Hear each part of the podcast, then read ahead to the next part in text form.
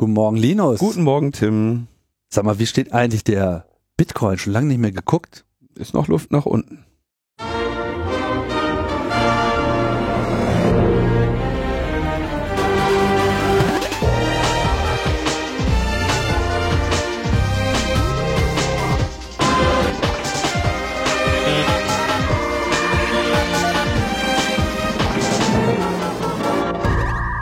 Logbuch Netzpolitik Nummer 435 vom 13. Juli 2022. Da sind wir wieder äh, erholt von der Fusion. Ja, geht. Wo ich äh, super Spezialist irgendwie einen riesen Aufwand getrieben habe, um eine Multitrack-Aufnahme zu machen, die, Und die dann am Ende nicht aktiviert hast. die ich dann irgendwie, wo ich irgendwie das falsche Setting ausgewählt hatte. Den Und ganzen dann, Kreppel habe ich dahin gefahren, Tim. Also insofern, der Aufwand hielt sich ja auch in Grenzen für dich. naja, ich äh, konnte das dann nicht auf mir sitzen lassen und äh, musste das dann sozusagen nachträglich in, in, in Sprechanteile aufteilen. Gerechte Strafe für mich. Das war bestimmt eine schöne Arbeit. Das war ganz toll. Aber mittlerweile mache ich das so in so einem Zen-Modus. Also das Hm. funktioniert äh, schon ganz gut. Ja, und hast du heute? Nee, heute ist Multitrack an. Heute ist Multitrack. Hier ist eigentlich immer Multitrack. Hier ist Multitrack. Multitrack-Ebene. So.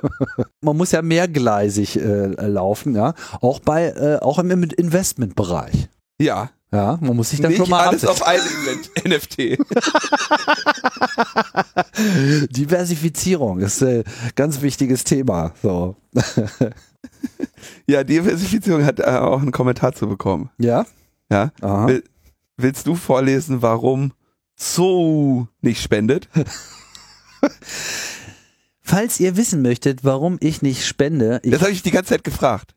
Ich habe da immer gesessen und gedacht, warum Was? spendet Zoo nicht? ja, das war mir auch immer ein Rätsel. Jetzt kommt die Aufklärung. Ich mag es nicht, dass ihr mich mit eurem Genderdeutsch unsichtbar macht. Eure männliche Zielgruppe und Haupthörerschaft ist euch nicht wichtig? Fragezeichen. Dann braucht ihr auch mein Geld nicht. Wir wollen deine Euroninnen auch gar nicht.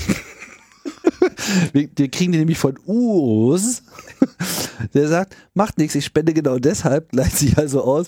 Wenn du vom Podcast her grundsätzlich unterstützen willst, kannst du es jetzt also machen. Bussi.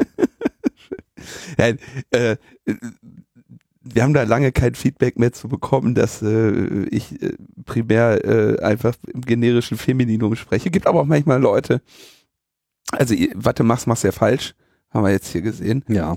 Äh, aber äh, der, der eigentliche Kommentar, der glaube ich ganz interessant ist, war von Käthe, den fand ich ganz nett. Ich bin Hörerin. Vielleicht hilft dir ein kleiner Schwank aus meinem Leben zu etwas Verständnis dafür, welchen Unterschied Gendern machen kann. Wann immer ich in Stellenanzeigen lese, dass Elektrotechnikerinnen MWD gesucht werden, denke ich daran, dass ich als Abiturientin nicht den Mut hatte, Elektrotechniker zu werden. Ich konnte mir nicht vorstellen, dass die Ausschreibung an mich gerichtet war, obwohl ich meinem damaligen Freund, der seinen Techniker machte, in Mathe helfen konnte. Heute hingegen hätte ich mich angesprochen fühlen können und meinen Traumberuf ergreifen können. Es geht ge- beim Gender nicht um die männliche Hörerschaft, so leid mir das für dich persönlich tut, wenn du dich tatsächlich daran störst. Auch ist es keine demokratische Sache, bei der die männliche Mehrheit der bestimmende Faktor ist. Überleg dir bitte mal einen Moment, welchen Unterschied es für dich schon macht, dass dein Geschlecht nicht exklusiv angesprochen wird. Kannst du dir vorstellen, wie kacke es ist, gar nicht angesprochen zu werden? Viele Grüße von einer Pädagogin, die noch immer davon träumt, auf Strommasten zu klettern. Ja. Und gab dann auch direkt hier, Comrade sagte, liebe Käthe, Daumen hoch für deinen Schwank. Tatsächlich hatte ich das Thema noch nie aus dieser Perspektive betrachtet. Sie leuchtet ein und ich bin schlauer durch deinen Beitrag geworden. Danke. Einen solchen Kommentar hat Zou nicht bekommen. Nee. Hat mich jetzt auch nicht schlauer gemacht. aber auch nicht dümmer. Naja, ja, egal. Wir, wir, ich denke, wir machen uns jetzt hier ein bisschen über Zoo lustig. Äh, es, es, es, diese gesamte, diese Gender-Thematik ist ja politisch nach wie vor enorm aufgeladen. Es gibt ja jetzt auch gerade wieder sehr viele Menschen, die meinen, dass ihr gerechter Beitrag zur, zum gesellschaftlichen Diskurs ist, äh, irgendwie Transsexuelle zu bashen. Ja, das, äh, wo ich wir haben noch nie einen Menschen gesehen, wurden so und meinen, dass da findet jetzt der gerechte Kampf statt, dass sie denen irgendwie ihre Lebensverwirklichung ähm, erschweren. Wobei, äh, das ist so, das ist so, das, das finde ich ganz, ganz, ganz, ganz niedrig. Teile und Herrscher. Ja, es geht einfach bei diesen ganzen Diskursen nur darum, andere Gruppen ausfindig zu machen, die denen die Mehrheit nicht angehört, so und sie äh, als bedrohlich für den eigenen Lebenswandel darzustellen, Ja. obwohl äh, in der Regel dein Leben davon nicht tangiert wird. So, mein Schwule tangieren mein Leben kaum, aber sie, vor allem selbst wenn sie es tu tun, ist es nicht schlimm. Ja, aber lange, lange Zeit war Also halt die Schwule, Schwule tangieren mein Leben sehr viel. Ich habe sehr viele schwule Freunde und die empfinde ich als große Bereicherung. Ja, vielleicht ist tangieren jetzt nicht das richtige das, Wort äh, gewesen. Also, Beeinträchtigen, die beeinträchtigen dich in deiner Lebensführung nicht. genau. Und wenn sie es tun, dann nicht, weil sie schwul sind, sondern einfach ganz normale Arschlöcher. Ja, oder blöd oder wa- was auch immer. Das äh, kommt ja in den besten äh, Familien und auch in allen sexuellen Orientierungen vor. Ja, auch lesbische, Nur- schwule Behinderte können ätzend sein. Genau, aber äh, darum geht es ja in diesen politischen Diskursen nicht, sondern es geht äh, immer nur darum, irgendeine Subgruppe ausfindig zu machen, der halt viele nicht angehören, ja, die sich auch in diese Lebenswelt nicht eindenken können. Und dann wird das halt irgendwie aufgeblasen und zu irgendeinem Feind oder Problem erklärt, um einfach davon ablenken zu können, dass man nicht bereit ist, irgendwie allen Leuten gleich äh, Gutes zu wünschen und zukommen zu lassen. Und ja, heute sind es irgendwie Transsexuelle, früher waren es halt äh, Schwule äh, und viele, viele, viele andere Gruppen auch, ja, auch religiöse Minderheiten. Es ist völlig egal. Bei all diesen Diskussionen geht es immer nur darum, irgendwelche Teilgruppen in irgendeiner Form zu einem Problem zu stilisieren, um da seine eigene radikale äh, Agenda zu verfolgen, beziehungsweise diese ganze radikale Agenda wird nur aus einem Grund überhaupt verfolgt, einfach um diese ganze Aufregung und diese Aufgeblasenheit in der Bevölkerung, die sich dann alarmiert sieht und das irgendwie auf einmal als Problem dargestellt bekommt, um, um dann da was gegen tun zu müssen und dann soll man halt diesen Vollhorst, der das irgendwie gerade gemacht hat, äh, äh, unterstützen, damit irgendwie Schlimmeres verhindert werden kann, von der vor einer Bedrohung retten, die so gar nicht existiert. So, und ich meine, das ist halt einfach die faschistische Methode, Ja. so und nichts anderes. Und deswegen äh, muss man da einfach mal ein bisschen ruhig Blut bewahren. Also wir haben wirklich eine Menge Probleme, aber das gehört definitiv nicht dazu. Wirklich nicht. Wirklich nicht. Äh, so, das, ja, äh, äh, lassen wir das. Ähm, ja, ich, ich habe das ja auch schon getwittert, ne? was äh, viele von mir ja gar nicht wissen. Äh, ich habe ich hab eigentlich ganz gerne recht. Was? Ja, man merkt, Ich muss die Webseite umschreiben. man merkt mir das auf Anhieb gar nicht so an. Nee, überhaupt nicht. Aber äh, ich finde Ist schon so? Schon, ja, ja, aber ja, doch, okay. Mhm. Guilty Pleasure. Wer hat gesagt, Musk kauft Twitter nicht? Ich, ich habe diesen Tweet nochmal rausgesucht, da gab es einfach so wunderschöne Antworten, ja. Also ich hatte ja im ähm, wann war das? Im am 15. April habe ich getwittert, Kursmanipulation via Twitter ist schon lang Elon Musks Hobby. Das Ganze mit Twitter selbst zu machen, ist einfach nur ein lustiger Gruß aus der Küche. Er wird nicht kaufen. Und dann kam, kam halt so diese Ma Ma Masketiere, ja, und haben dann irgendwie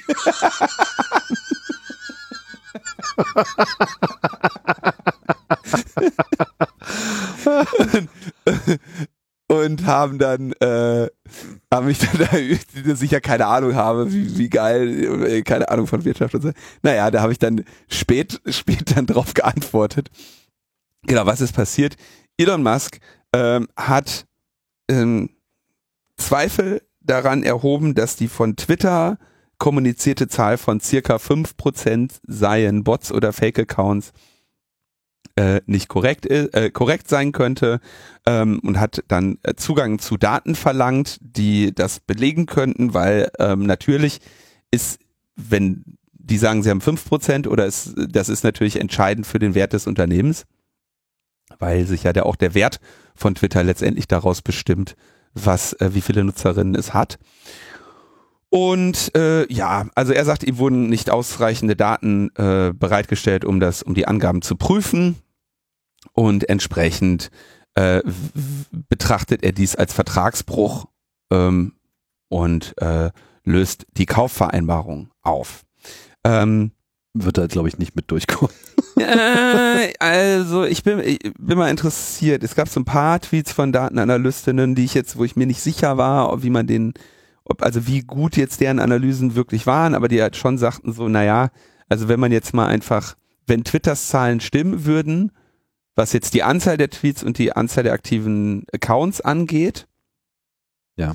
dann haben sie halt mal geschaut und meinten, ja, da müsste halt eigentlich jeder, äh, also da, da gibt es ein Missverhältnis, weil es müsste jeder Mensch, jeder, jede, jeder Twitter-Account im Schnitt fünfmal pro Tag twittern.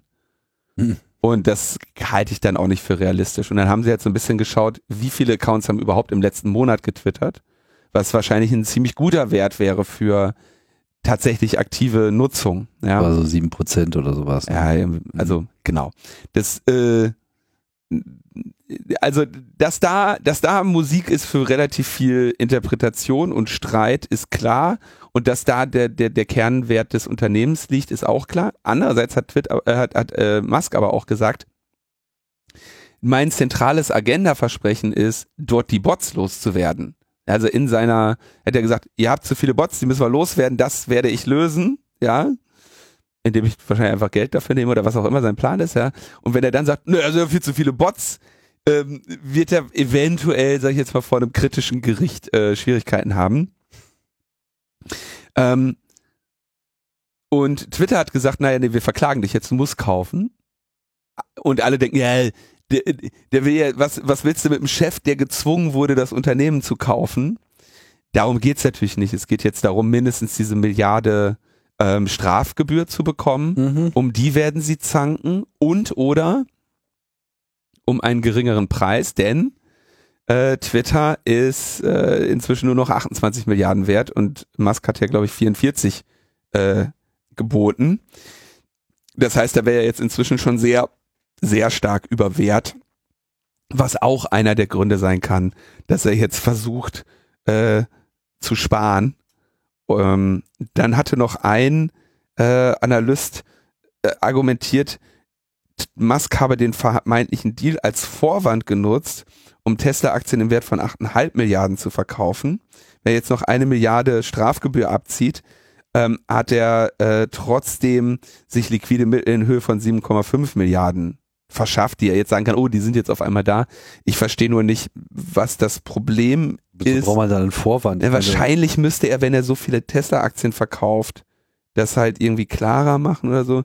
Also macht für mich muss alles es keinen nur Sinn. deklarieren, aber da kenne ich mich jetzt mit den Details des äh, Börsengeschehens nicht aus, aber ich wüsste jetzt nicht, warum das jetzt irgendwie einen Grund braucht. Ja, Er muss also es halt nur ankündigen. das leuchtet mir auch nicht ganz ein. Also die sehen sich jetzt vor Gericht. Twitter wird natürlich versuchen, ähm, also an deren Stelle würde ich jetzt versuchen, die Milliarde zu bekommen und ihn eventuell noch wegen Rufschädigungen und äh, Kursmanipulation noch irgendwie für Schadensersatz zu verklagen. Einfach Account sperren. Hätten sie machen sollen. Gab's ja ein sehr schön, es gab so einen Elon Musk Fake-Account mit einem großen I, also I, Ion Musk, Mhm. und äh, der ist suspended. Und da gab's halt so einen sehr schönen Tweet, der dann sagte so, Elon Musk, ich kaufe nicht Twitter, Twitter Doppelpunkt. Und hat dann einfach nur auf diesen Account gelinkt, der jetzt suspended ist. Und alle so, boah, krass! Das wäre aber eigentlich geil gewesen, wenn Twitter den einfach mal geblockt hätte, dann hätte er nämlich auf einmal doch wieder gekauft. Naja, die, die zanken sich jetzt, ähm, aber es ist schon selten, dass derartige Kaufvereinbarungen dann am Ende doch nicht zustande kommen. Und am, am Ende sind beide jetzt gerade in einer Scheißsituation, weil also Twitter, geiles Unternehmen, das jetzt irgendwie jemanden verklagen will, dass es kaufen muss. Gleichzeitig haben die jetzt eine relativ stabile, also eine gute Aussicht auf Gewinn, weil irgendeine Strafe wird er zahlen müssen. Äh, Musk wird jetzt zukünftig größere Schwierigkeiten haben, wenn er irgendwelche Kursmanipulationen durch angekündigte Deals herbeiführen möchte. Das ist auch dauerhaft schlecht für ihn. Ähm, ich, ich sehe zwei Optionen. Also eine ist, die einigen sich für, auf einen sehr viel niedrigeren Kaufpreis. Aber ich glaube, nee, das, es wird genauso sein, wie ich es gesagt habe. Also, was mich so beunruhigt, ist der einzige Grund, warum er das irgendwie kaufen wollen würde. Also, man fragt sich ja immer, warum, wozu, was, was, was, weswegen, was, was willst du damit besser machen? Also, denkst du wirklich, dass es jetzt irgendwie eine Investition, die am Ende Geld bringt? Ist das irgendwie dein Grund? Da frage ich mich halt so, ähm, pff, keine Ahnung, welche großartige Idee du da jetzt äh, hast, die andere noch nicht gehabt haben. Ja, die das, äh, also so als Bezahlmodell irgendwie, könnte man vielleicht halt auch mal drüber nachdenken, würde aber wahrscheinlich auch Schwierigkeiten haben. Ich glaube, das haben wir in der Sendung, als er dieses Kaufangebot machte, äh, haben wir das ja auch schon ein bisschen darüber spekuliert. Das ist das Schle also es ist das. Ja, aber das andere wäre halt nur so neoliberale, äh, profaschistische Agenda, um irgendwie sich die USA zu unterjochen, indem man den Diskurs äh, komplett einkauft. Vielleicht so. kauft ja sein Kumpel Peter Thiel das jetzt noch. Ja. Kommen wir mal zu äh, äh, Themen. interessanteren Themen. Das Innenministerium hat die Cybersicherheitsagenda herausgegeben. Ich glaube, so ein also nicht wenigseitiges Dokument mit acht Punkten, wo sie also jetzt sagen, das ist wie in der 20. Legislaturperiode nun äh, Ziele und Maßnahmen definiert sind, um im, im Cyber jetzt äh, Besserung, Linderung äh, herbeizuführen. Das ist natürlich sehr interessant, weil wir haben eine neue Innenministerin, wir hatten vorher ja Post Seehofer, das ist äh, da war der Name Programm und äh, jetzt haben wir äh, Nancy Faeser, die, so scheint mir, den Fehler gemacht hat, den Laden nicht einer Grundreinigung zu unterziehen, bevor sie da eingezogen ist. Auch das geht natürlich nicht so einfach. Da sind ja auch relativ viele äh, Karrierepolitiker, äh, also Karrierebeamte ähm, mit entsprechender Prägung. Aber ich merke, wenn ich da ne, mal in die Organigramme schaue, dann sind da einige Namen noch, die ich da schon sehr lange sehe und wo ich jetzt versucht hätte mal zu gucken, ob man die nicht dem, dem Markt wieder zur Verfügung stellen könnte oder so. Ja, so. aber okay, Schau, schauen wir uns an. Acht Punkte. Ich fasse sie mal ganz kurz, also ich lese sie einfach mal kurz vor. Cybersicherheitsarchitektur, Modernisierung und Harmonisieren, Cyberfähigkeiten und digitale Souveränität der Sicherheitsbehörden stärken, Cybercrime und strafbare Inhalte im Internet bekämpfen, Cybersicherheit der Behörden und des Bundes stärken, Cyberresilienz kritischer Infrastrukturen stärken, Schutz ziviler Infrastrukturen vor Cyberangriffen, das wäre ja mal interessant, digitale Souveränität in der Cybersicherheit stärken, krisenfeste Kommunikationsfähigkeit schaffen und Sicherheit der Netze ausbauen. Das ist der, der letzte Punkt, da haben sie das Cyber vergessen mit reinzumachen. da ist nicht genug Cyber drin. Ja, war noch, also sie, sieben Cyberpunkte und einer hat was mit IT-Sicherheit zu tun. Das ist tatsächlich dramatisch, wie sich dieser Begriff leider durchgesetzt hat. Ne? Also ich, ähm, naja. Okay. Fangen wir an. Erster Punkt, Cybersicherheitsarchitektur modernisieren und harmonisieren. Worum geht's hier? Ähm, wir haben IT-Sicherheitsgesetz 2, da war ja meine äh, Stellungnahme, ähm, da hatte ich dieses Schaubild drin, in der die IT-Sicherheitsarchitektur ähm, mal dargestellt wurde von Sven Herpig. Ähm, und da hatte ich, äh, das ist auch einigen, die die Stellungnahme auch tatsächlich gelesen haben, äh, aufgefallen hatte ich dann so generell Empfehlungen. Die Bundesregierung möge mir einmal dieses Schaubild erklären oder jemanden finden, der das kann. Und ähm, also Hintergrund ist etwas unübersichtlich. Ist etwas unübersichtlich mhm. und hat das Problem, dass du natürlich 16 Bundesländer hast und eine Bundesbehörde und da es tatsächlich einfach eine äh, absolute ähm, Zuständigkeitsdiffusion gibt. Ja? Was wollen Sie also machen? Ausbau des Bundesamtes für Sicherheit in der Informationstechnik zu einer Zentralstelle im Bund-Länder-Verhältnis. Und äh, glaub, auch dann die unabhängigere Aufstellung des Bundesamtes für Sicherheit in der Informationstechnik. Diese, also wir haben immer gesagt, wir hätten gerne unabhängiges BSI, aber es soll immerhin ein unabhängigeres geben. Ja, also es ist ein G zu viel, ein GE zu viel. Mhm. Ähm, und dann wollen sie Zuständigkeitsverteilung im Bereich der Ge Gefahrenabwehr im Cyberraum anpassen. Es geht also insgesamt um schon eine Konsolidierung hin zum Bund. Das geht nicht so ohne weiteres, weil äh, dafür, ich glaube, sogar eine Grundgesetzänderung notwendig ist, wie ich es höre. Mhm. Kannst nicht einfach diese, diese Kompetenzen den Ländern wegnehmen. Ich denke aber, dass eigentlich allen einleuchten sollte, dass man, dass es auch einfach nicht genug Kompetenz und Personal gibt, um sich 17 Mal vorzuhalten und dass es wahrscheinlich sinnvoll ist, hier eine, äh, eine Bündelung zu machen. Äh, also das äh, halte ich jetzt erstmal nicht für unsinnig. Vor allem, weil betrifft eben das BSI und so Scherze wie den Nationalen Cybersicherheitsrat, das Nationale Cyberabwehrzentrum, eine Sicherheitsstrategie für Deutschland 2021 soll weiterentwickelt werden und äh, ja, die Zuständigkeitsverteilung im Bereich der Gefahrenabwehr im Cyberraum riecht halt so ein bisschen nach Polizei, da müssen wir mal gucken.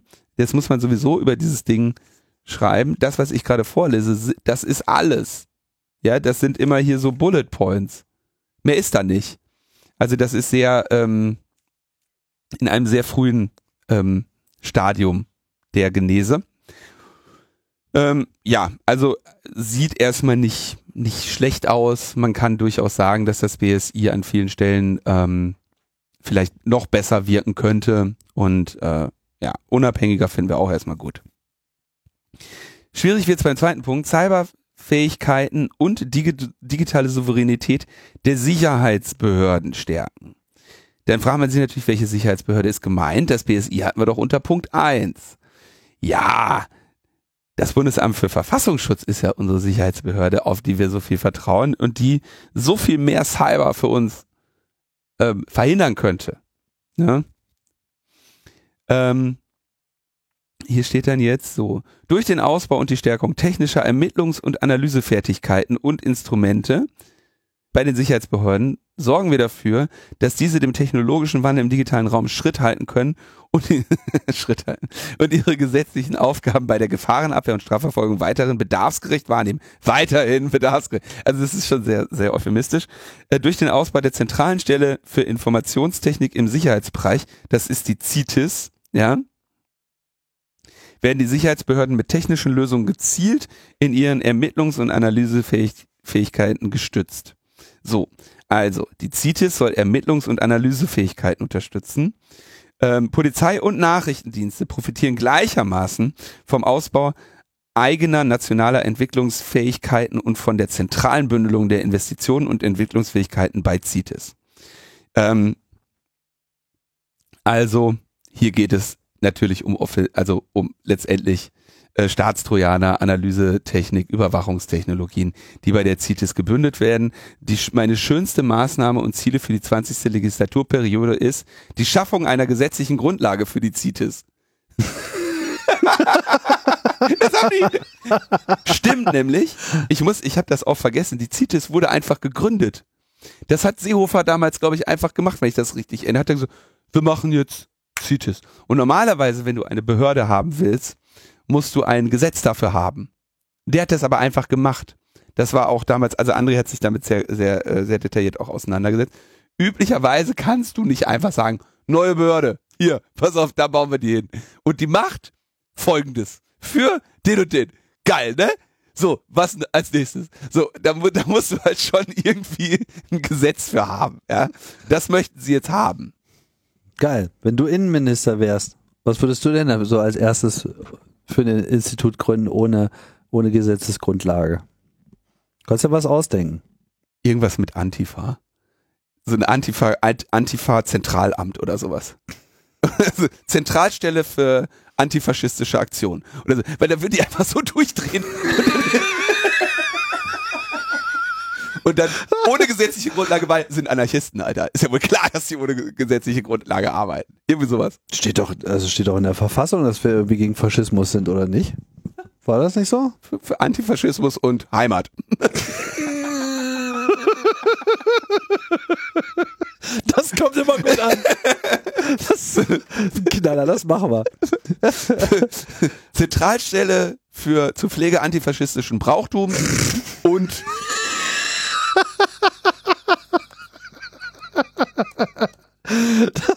Das ist gut. Ja, äh, easy. Gut, aber mit äh, so gesetzliche Grundlage wird dann nochmal längere Zeit diskutiert werden. Aber, okay, nein, gut. Also, zieht es. So. Also meine Stimme hast du. Wählt Neumann. Jetzt brauchen wir noch eine passende Partei für dich. Müssen wir uns auch noch was einfallen lassen. Das ist schwierig. Ich trete als Als unabhängiger Kandidat direkt Direktwahl in Ministerium. Linuzif, Linus-monarchistische Offensive. Okay, pass auf. Lass uns weiter beim Thema bleiben. Was? Das ist ja mal ganz was Neues. Basis, basisdemokratische Monarchie machen wir. Basis. Ähm, Du, so, weißt, du weißt, was die Basis auf, auf Arabisch heißt, ne? äh, Al-Qaida, nee, äh, Mhm. ja. Ja gut, wenigstens Leute mit klaren Prinzipien. Was war das nächste Thema? ja, also, äh, hier, nee, nee, äh, Cyber, sowas möchten Sie für die Sicherheitsbehörden haben. Mhm. Erstellen einer umfassenden Digitalisierungsstrategie für das Bundesamt für Verfassungsschutz. Also, das Bundesamt für Verfassungsschutz soll digitalisiert werden. Oh Gott. Ich finde es auch immer schön, also es ist schon spannend, weil in all diesen Dingern ver verbirgt sich auch immer ein Defizit. Modernisierung der IT-Infrastruktur im Bundesamt für Verfassungsschutz. Fortentwicklung der Cyberfähigkeiten des BFV und deren Nutzbarmachung im Verfassungsschutzverbund, insbesondere Modernisierung von Recherchetools zur Aufklärung von Extremismus in sozialen Medien sowie Datenhaltungsanalysesysteme bzw. Tools bei der Aufklärung und Früherkennung staatlich gesteuerter Cyberangriffe. So, da habe ich jetzt, ähm, also Extremismus in sozialen Medien ist ja ein Thema, das äh, Nancy Faeser wichtig findet. Äh, denke, ist auch durchaus eins, wo jetzt ihre Aufmerksamkeit, äh, sagen wir mal, Versäumnisse der letzten Jahre durchaus kompensieren sollte. Äh, Datenhaltungs- und Analysesysteme zur Früherkennung staatlich gesteuerter Cyberangriffe. Also ich hatte da auch kurz mit dem, äh, mit dem Michael Stempfle gesprochen, der hatte mich da für die Tagesschau zu interviewt. Die stell, wie stellen die sich diese Cyber vor? Früherkennung, wir brauchen Früherkennung. Ja klar, stell dir mal vor, plötzlich ist da ein Cyberangriff. Da müssen wir Früherkennung machen, da brauchen wir Raketenab, ab, äh, Wehrschirm. Wir hatten ja erst vor kurzem die Sendung Hackback-Rakete. Ja? Mhm. Das ist, also es, es, es gibt da so eine, das, das, das trieft davon, von so falschen Vorstellungen, wie das funktioniert. Ja, später kommen wir noch zu. Das, okay, Früherkennung. Leute, das ist TCP/IP auf Glasfaser. Da müsst ihr richtig früh erkennen. So. Da müsst ihr aber richtig blitzschnell müsst ihr da sein. Verbesserte Befugnisse zur Aufklärung technischer Sachverhalte bei Cyberangriffen fremder Mächte. Da wird's auch spannend, ja. Also hier geht's ihnen natürlich, klar, beide Male hier staatlich gesteuert, fremde Mächte. Es geht ihnen um, um Cyberwar. Interessanterweise auch das ein Thema, was wir hier ausführlich immer wieder besprochen haben. Das ist halt der, der Cyberwar, den Staaten führen, im Spionagebereich die ganze Zeit stattfindet und im Sabotagebereich eben eher auf die Wirtschaft. Und dass wir in Deutschland, weißt du, jetzt alle sitzen da und sagen, boah, der Cyberwar, wann kommt der Cyberwar? Ist der Cyberwar schon? Wann war der nochmal? Ja, und in Wirklichkeit werden seit sieben Jahren rasieren die mit Ransomware-Gangs durch die komplette Wirtschaft. Alle so, ne, Backup brauchen wir nicht. Ah, scheiße, Backup, äh, jetzt hätten wir doch gern eins. Ja, und niemand unternimmt etwas. Ja, das wird einfach so wahrgenommen. Und aber gleichzeitig sagen, hoffentlich kommt kein Cyberwar. Das wollen wir aber nicht. So. Stärkung und Ausbau der Zentralstellenfunktion des BFV im Verfass Verfassungsschutzverbund, also auch hier Zentralisierung zum Bundesamt für Verfassungsschutz. Das Bundesamt für Verfassungsschutz würde ich zugunsten der Zentralstelle für antifaschistisches Brauchtum auflösen, aber ich bin, wird ja nicht gefragt. Ausbau und Modernisierung der Ermittlungsfähigkeiten und Instrumente des Bundeskriminalamtes und der Bundespolizei im digitalen Raum in den Bereichen Automotive IT, Internet der Dinge und Verschlüsselung sowie bei der polizeilichen Nutzung künstlicher Intelligenz. Das ist auch wieder so, weißt du, guck mal, uns gerade gesagt, unser Problem, also wenn es ein Problem gerade zu lösen gilt in der Bundesrepublik Deutschland für die Wirtschaft, dann sind es Ransomware-Angriffe. Wenn es ein, also immer, wenn du irgendwie Cyber sagst, musst du sagen Ransomware. Wenn du irgendein Problem lösen willst, dann vielleicht das. Jetzt sagen die, das BKA muss dringend in den Bereichen Automotive IT, Internet der Dinge, da, also ich meine, da brennt's ja richtig. Wir sehen ja, wie die ganze Zeit die Autos gehackt werden, ja. Und, und Verschlüsselung, ja gut. Da weiß dann auch wieder, da- da- da- also entweder die können verschlüsseln oder nicht. Es geht natürlich um das Brechen von Verschlüsselung. Und künstliche Intelligenz.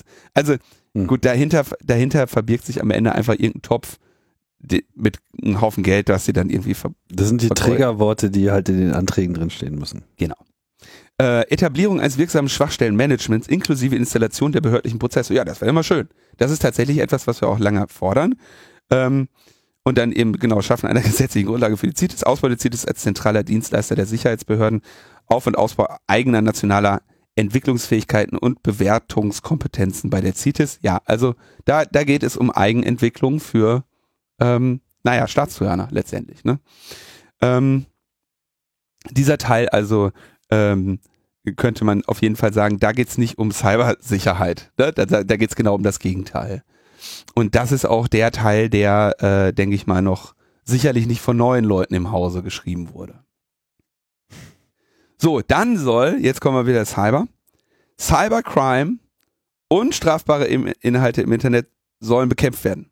Mhm. So, jetzt gucken wir uns an, was haben sie denn da für Maßnahmen? Ja, also da wäre ja jetzt, äh, könnte man sich ja mal schauen, was, also da, wir haben ja Cybercrime, Milliardenschäden jedes Jahr, Mhm. alles klar. Weiterer Ausbau der Abteilung Cybercrime beim BKA. Okay. Ausbau der zentralen Kompetenz- und Servicedienstleistungen des BKA zur Bekämpfung von Cybercrime. Also ja, BKA soll mehr in diesem Bereich äh, machen. Stärkung der internationalen Zusammenarbeit des BKA im Bereich Cybercrime, unter, anderem im, unter anderem im Rahmen internationaler Counter-Ransomware-Initiativen. Aha, man interessiert sich für Ransomware. Gut. Aber Stärkung der internationalen Zusammenarbeit, auch das, ne? Ja, sehr schwammig. Wer, wer, die Geheimdienste werden jetzt nicht mit BKA zusammenarbeiten. Ähm, Na, Europa. wenn sie, wenn sie mit dem FBI oder was auch immer. Förderung eines EU-weiten Rechtsrahmens zur Verhinderung und Bekämpfung des sexuellen Missbrauchs von Kindern, dabei insbesondere Verhinderung der Verbreitung von Kindesmissbrauchsdarstellungen im Internet. Das ist Chatkontrolle. Steht da nicht? Nancy Faeser hat ja sehr klar, ich war live dabei bei Markus Lanz, den Chatkontrolle-Plänen eine Absage erteilt Im Fernsehen.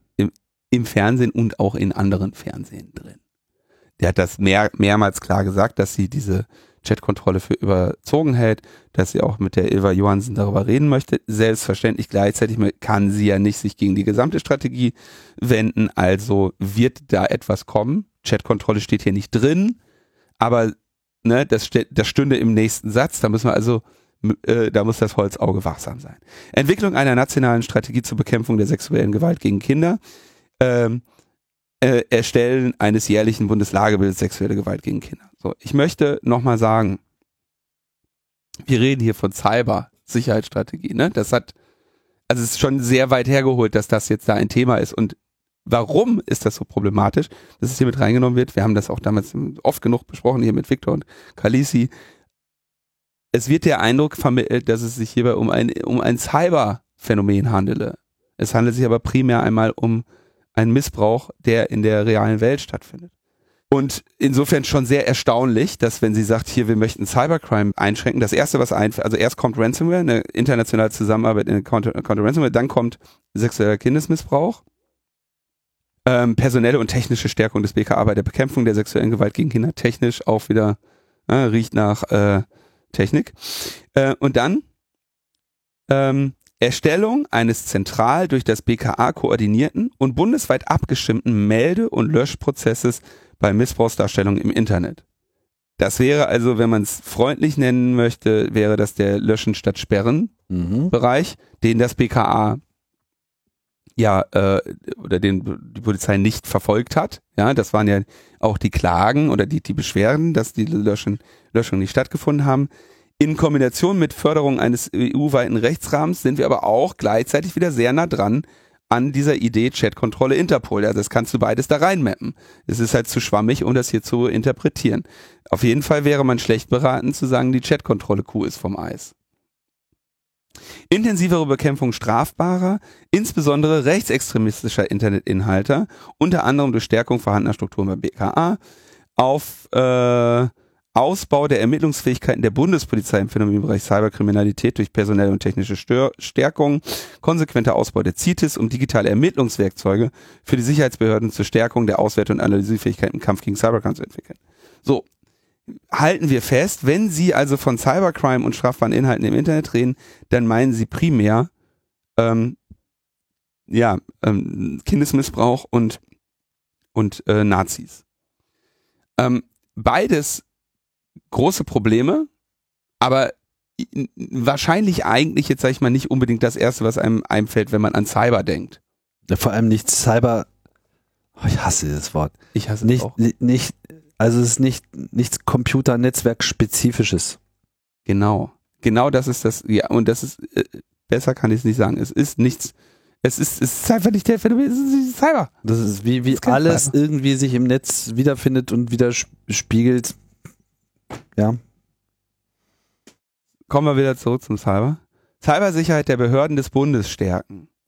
So, hier soll es darum gehen, dass die Behörden äh, und äh, staatliche Infrastrukturen besser ge, äh, geschützt werden. Da ist die Bundesregierung vorrangig gefordert, eine signifikante Erhöhung der Cyberresilienz der Behörden des Bundes sicherzustellen. Der Bund muss die Schutzmaßnahmen in seiner IT-Sicherheitsarchitektur unverzüglich an die gesteigerte Bedrohungslage anpassen. Äh, nachstehende Verstärkungsmaßnahmen sind unerlässlich. Stärkere gesetzliche Verankerung der Informationssicherheit und Umsetzung eines Verstärkungsprogramms für Cybersicherheit des Bundes mit der Einrichtung eines Chief Information Security Officers für den Bund, Klammer auf, CISO Bund, und eines Kompetenzzentrums zur operativen Sicherheitsberatung des Bundes. So, CISO, Chief Information Security Officer, ist quasi die, ne, die in Unternehmen die höchste verantwortliche Person für IT-Sicherheit, für Informationssicherheit. Da heißt es doch, das ist ein schöner alter Hackerbegriff, Information Security, ja. Noch nicht mal IT-Security. Richtig schönes, richtig schönes Wort. Ohne Cyber. Das C, das C steht nämlich für Chief, nicht für Cyber. Will Ja. man erst, man denkt äh, Cyber Information Security. Ja, das ist der Häuptling. So. Ähm, da ist mir nur zu eingefallen, wenn es das bisher nicht gab, dann erklärt das auf jeden Fall einiges. Ja, Sie könnten sich auch nochmal einen CTO auch noch äh, zulegen. Das wäre vielleicht auch noch ganz gut. CIO haben sie ja schon. Ja? Ja, Markus Richter heißt er, glaube ich. Ist Okay. aber nicht der vom Chaos Radio. Etablierung des Grundsatzes Security by Design and by Default in der Bundesverwaltung. Ja, Wahnsinn. Da, gab es also auch noch nicht. Ausstattung der Bundesbehörden mit weiterentwickelten IT-Produkten und Systemen für sichere Kommunikation sowie Investitionen in Quantencomputing und Post-Quantenkryptographie. Investigation in, Investitionen in Quantencomputing beim BSI zur Gewährleistung der sicheren Regierungskommunikation, Steigerung der Hoch Hochverfügbarkeit der Rechenzentren des Bundes, Weiterentwicklung des Informationssicherheitsmanagements des Bundes. Ja, okay, also die haben erkannt, dass sie in ihren Behörden ein äh, sehr organisch gewachsenes äh, Äckerchen haben und wollen da ein bisschen was reintun, dass man in neue äh, äh, Technologien investieren muss. Ja, ich sehe da jetzt auch nichts, wo ich mich drüber aufregen müsste. Ja. Cyberresilienz kritischer Infrastrukturen stärken. Immer wieder mit diesen kritischen Infrastrukturen. Ja, ich habe das auch hier schon hundertmal erklärt. Die sind bei weitem nicht so digital, wie man es sich vorstellt. Ähm, ja, die, die laufen auf ganz katastrophal veralteter Technik und da muss es sauberes Management geben. Aber mit den kritischen Infrastrukturen hat sich schon das IT-Sicherheitsgesetz 1 auseinandergesetzt und dann auch das IT-Sicherheitsgesetz 2 nochmal, wo dann irgendwie die äh, Unternehmen von besonderem öffentlichen Interesse ähm, formuliert wurden. Die Frage ist, was soll da jetzt sein? Ähm, um bei Cybersicherheitsvorfällen schnell handlungsfähig zu sein, sollten Kritis-Betreiber direkt an das BSI-Lagezentrum angebunden werden. Für jeden Kritis-Sektor sollte da ein sektorspezifisches Cyber Emergency Response Team von den Kritis-Betreibern etabliert werden. Das ist vielleicht keine so schlechte Idee, ja, zu sagen, okay, wir haben jetzt ein Zert für Strom oder sonst. was. Mhm. Ähm, Oder Gas. ein bisschen, ja, da wird's auch am Ende auch der Cyber schuld, dass das Ventil nicht wieder aufgeht. Das war gar nicht der Russe. Der Cyber war es. So, dann sagen sie, okay, sie möchten Investitionen in Cyberresilienzmaßnahmen in KMU, die dem Kritis-Sektor angehören, äh, fördern. Also da soll, soll halt die, die kleinen kritischen Infrastrukturen irgendwie in Resilienzmaßnahmen ge gefördert werden. Okay. Einrichtung von Awareness- und Cyberresilienzprojekten, die vom BSI und von externen Dienstleistern angeboten werden. Ja, geil. Ey, weißt du, wenn du kritische Infrastruktur bist und du hast zwei IT-Sicherheitsgesetze und, und, und 27 angekündigte Cyberwars, später immer noch nicht, brauchst du noch eine Awareness-Schulung, dann wird jemand Von, von einem KMU-Unternehmen. Berücksichtigung der Sicherheit von IT-Lieferketten im Rahmen der Kritis-Regulierung, da vermute ich, dass sie das gleiche, was sie jetzt bei den Mobilfunknetzen ja schon haben, mit den kritischen Komponan Komponenten, wo sie also versuchen, das lese ich da rein, ja, Ja. wo sie also versuchen, Huawei aus den äh, Netzen rauszuhalten, indem sie halt irgendwelche regulatorischen Auflagen machen. Da muss, muss der CEO unterschreiben, dass keine be bekannten Sicherheitslücken drin geheim sind. Und auch da habe ich lange erklärt, warum es nicht die Komponente ist, sondern die Zusammenarbeit mit den Integratoren. Aber mich hört ja keiner. Prüfung der Etablierung sektorspezifischer Zerts für Kritisbetreiber und enge Ankopplung am BSI-Lagezentrum. Ja, also ich bin mir sicher, dass die kritischen Infrastrukturen sich freuen, noch mehr Regulation zu bekommen. Und jetzt kommt, kommen wir endlich an der sechsten Stelle zu dem, ähm, zu dem Schutz ziviler Infrastrukturen. Also zivile Infrastrukturen würde ich jetzt denken, meine. Ich nehme ja am Cyberwar nicht teil. Ich bin keine Behörde, also bin ich Zivilist. Ziv Zivilhacking Mhm. mache ich. Zivile digitale Infrastrukturen haben eine, das ist schon wollte, Allianz Cyber in Sicherheit. Ja, also das scheint da so, da scheine ich angesprochen zu sein. Breitere Nutzergemeinschaft, insbesondere KMU. So, und jetzt pass auf. Was kriegen wir? Erstens, wir kriegen ein BSI Information Sharing Portal. Das ist ein Webse eine zentrale Webseite, wo sich dann die KMU informieren können. Über. Cyber. Civil Cyber kommt. So. Und dann Mhm. kriegen wir ein ziviles Cyberabwehrsystem, ZCAS oder ja, Z, ZCAS, das zentrale Elemente einer zivilen Netzverteidigung enthält, mit denen aktiv und automatisiert auf Cyberangriffe reagiert werden kann. Das sind die beiden Sachen, die wir kriegen. Wir kriegen eine Webseite, wo wir gucken können und aktiv und automatisiert zivile Netzverteidigung auf Cyberangriffe. Leute, wie, was für eine, was für eine Vorstellung von Cyber haben die? Wir, wir haben jetzt aktiv, aktiv, muss man auch nochmal aufpassen, aktive Cyberabwehr, ja, und automatisiert. Wie stellen die sich das vor? Weißt du, wenn du die, die also nehmen wir wieder Ransomware, weil das der häufigste Schadensfall ist. Wie sieht so ein Ransomware-Angriff aus? Entweder irgendjemand hat ein TeamViewer oder ein Remote Desktop offen gelassen oder einen Link in einer E-Mail geklickt, dann passiert zwei Wochen gar nichts, äh, funktioniert irgendwann mal der Drucker nicht, bis dann der Domain-Admin an dem Rechner sein Passwort eingegeben hat, dann äh, wird der Backup-Server abgeschossen, weil er in der Domäne hängt und dann werden alle Dateien verschlüsselt. Zwischendurch fließen noch ein paar ab, um potenziell damit zu erpressen. So, das heißt, wo ist jetzt der aktiv automatisierte Schnellnetzverteidigungsaspekt?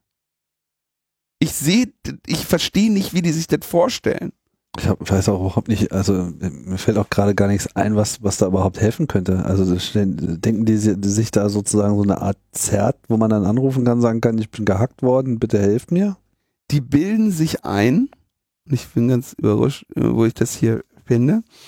Äh, Das ist, glaube ich, und in diesem Aktiv, ähm, die bilden sich ein, dass sie, wenn dann ein richtig schwerer Angriff ist, ne? Aber nur wenn der schwer ist, dann muss man den Server ausschalten, wo der herkommt. Und das hat, das hörst du so in der Tagesschau. Beim schweren Angriff. Dann, dann wollen sie den ausschalten. Das also aktive Cyberabwehr, gut, jetzt ein bisschen Spaß beiseite, besteht natürlich im, im, im Blocken bestimmter IP-Adressen, im Blocken bestimmter äh, Domänen, von denen du weißt, dass da ähm, Schadsoftware herkommt. Ja, das also da kann man schon was machen. Ja, also ich will, das kann sicherlich Angriffe verhindern, wenn man weiß, okay, unter folgenden Domains gibt es gerade, äh, äh, wird gerade Ransomware bereitgestellt, weil die wird ja immer nachgeladen über einen Dropper, also Excel-Makro, kommen wir gleich auch nochmal zu, ähm, äh, äh, Office-Makro. Ähm, jetzt kannst du natürlich sagen, okay, wir haben eine zentrale DNS-Infrastruktur mit einer Blockliste, die versucht sicherzustellen, dass halt Schadsoftware verbreitende Domänen gesperrt werden, vielleicht auch IP-Adressen gesperrt werden, die bekannt sind. Das kann man schon auch positiv sehen. Was ich nicht sehe ist, boah, da ist ein, so ein starkes Hacking, da müssen wir jetzt, da, da fahren wir jetzt ins Rechenzentrum und machen den Server aus. Und das ist ja das, was sie sich so vorstellen. Das ist auch das, was natürlich der Gesellschaft so verkauft wird. Ja, ja, natürlich. Wenn da so, wenn da so ein, so ein cyberischer Server steht, der so stark ist, da muss man aber der Staat auch mal einfach Knopf drücken. off and on again machen. Ja. Es, es steht da leider so eine, eine nicht, also das trifft halt nicht das, wie Angreifer vorgehen, Angreiferinnen vorgehen. Die Sache, die ich hier klar sehe, ist, also wir sind ja natürlich im schwierigen Bereich, weil wir im Bereich der Netzsperren sind und so weiter. Ja, aber natürlich kann man sich eine, und das nutze ich ja auch, ich nutze ja für mein selbst souverän in meinen DNS-Servern auch Sperrlisten, dass ich bestimmte Domains im Zweifelsfall nicht auflöse. Die, mhm. äh, die ich nicht, äh, wo ich, wo es mir lieber wäre, wenn meine Rechner sich da nicht hin verbinden. Aber man muss sich natürlich auch überlegen, dass das nicht sonderlich äh, zielführend ist, weil als ich mit Thorsten damals 2016 oder was oder 2015 sogar Locky diesen ersten weit verbreiteten Ransomware-Trojaner analysiert habe, ähm, der hatte so eine Domain-Generation ähm, Algorithmus.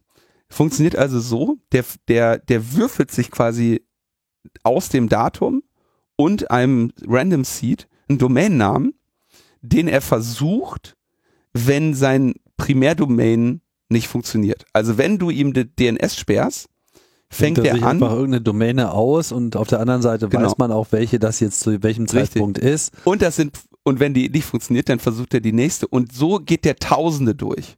Also du hast einfach so einen Random Generator. So ein bisschen wie diese Second äh, Authentication, wo dein Device sozusagen alle 15 Sekunden eine andere Zahl anzeigt. Und genau. auf der anderen Seite weißt du halt auch, welche Zahl da angezeigt wird und schön. dann kannst du direkt darauf. Äh und wenn du jetzt, wenn du den wirklich abschießen möchtest, musst du alle diese Domains sperren. Du musst also viele hunderttausend Domains jeden Tag sperren, damit der nicht funktioniert. Und der, und es, es ist quasi natürlich dadurch, dass das Rolling ist, ist es de facto endlos. Ja, ja also hilft nur beschränkt, sagen wir es mal so. Es hilft nur beschränkt, genau. Tja, das und, ist also die Sicherheitsagenda. Oder hast du noch einen Punkt ne, vergessen? Moment, ja, wir waren jetzt bei sechs, jetzt kommen wir zu sieben. Ah, wie viel gibt's? Äh, acht. Digitale Souveränität in der Cybersicherheit stärken. Jetzt haben wir diesen Begriff der digitalen Souveränität, wird ja auch von vielen kritisiert. Ähm, Sehe ich nicht so kritisch. Klingt ein bisschen doof, aber mal irgendwann, wir müssen die Sachen ja nennen.